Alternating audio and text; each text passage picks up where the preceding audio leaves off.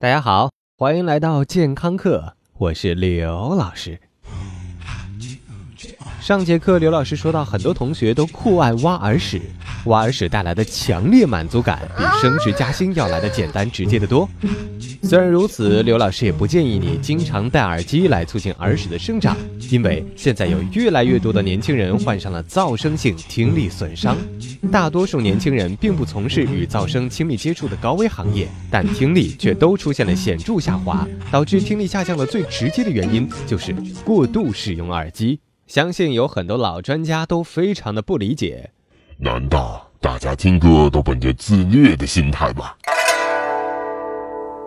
当然不是，很多人都喜欢在地铁、公车或者较为嘈杂的环境里听歌，自然而然会将耳机音量调得过大。在一项研究中，调查者发现，当环境音量达到六十五分贝的时候，被试者会选择将耳机的音量调高到八十二分贝，来获得更好的效果。而当环境音量更高的时候，这个数字也许会更高，也有可能会达到一百分贝。而地铁、列车、摩托车发出的噪音在九十分贝左右，一百分贝已经达到了电锯的噪声了。长此以往，即便是在安静的室内，耳机使用者依然会将音量设定到一个远远超过实际需要的标准。而现在，好像大部分中国年轻人都已经是近视眼了，视力下降给我们带来的痛苦，想必你已经体验过了。但是如果有一天我们变得又瞎又聋，你是不是也得准备写一本？假如给我三天光明，再顺带让我听上三天歌吧。所以，我们如果坐地铁、公交要听歌，不如下点血本，买个隔音效果好的耳机，自然我们需要的音量也就小很多，也不至于中年失聪吧。不过，隔音效果特别好的耳机，你在过马路的时候一定要特别特别小心了。老师。如果我们在很嘈杂的地方打电话，是应该堵住耳朵还是捂住嘴巴呢？这是一个很有技术含量的问题。其实，人类的听觉比视觉要神奇诡异的多。比如说，当你正在和心爱的姑娘说话的时候，I'm not. I'm just listening to you. I'm just really hearing you. 这个时候，即便是旁边有人在叫你，你也可能听不见。尽管这个声音要比姑娘的声音大上很多。这个现象就是著名的鸡尾酒会效应。在鸡尾酒会上，人们三三两两的聊天，尽管声音都差不多大，你却只能听见你想听见的谈话。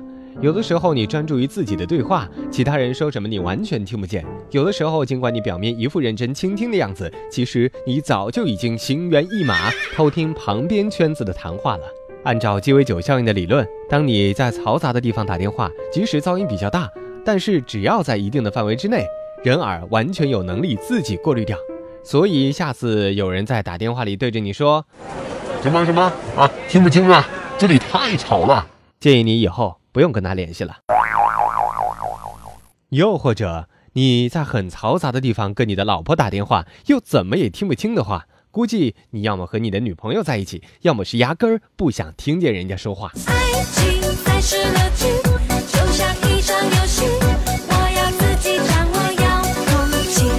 有的时候，你也许很希望自己有电影《猫女》中那种耳听八方的本事，这样简直是人生的一大快事。比如说，我们住在快捷酒店里，相信就能享受到现场直播般的高保真盛宴了。哦耶！哦耶！最近，科学家们揭开了隐藏在我们身边的超能力拥有者的真面目，他们就是盲人。不用怀疑，你没有听错。当然，盲人们读书不是用眼，而是用耳。我们来拿数据说话。当我们蹦豆子似的快速讲话的时候，差不多每秒钟能说出六个音节，而盲人即便是每秒二十五个音节，都区区小菜一碟。所以他们能够分辨这样的语速，你能吗？科学家研究发现。在盲人的大脑皮层中，平时用来处理视觉信息的区域正忙着和听觉信息打交道。要知道，位于后脑勺的视觉感受区在大脑皮层中占有相当大的比重。毕竟，对于人类来说，从打猎生活到做方案看美眉，视觉的作用可是大大的。所以，比起其他的感知脑区，掌管视觉的脑区范围要更广。人体结构之精密，是我们不得不佩服的。在这点面前，代表着傻钱多的某 C 和很无聊的某 S，简直是弱爆了。感谢您收听这一期的健康课，回见。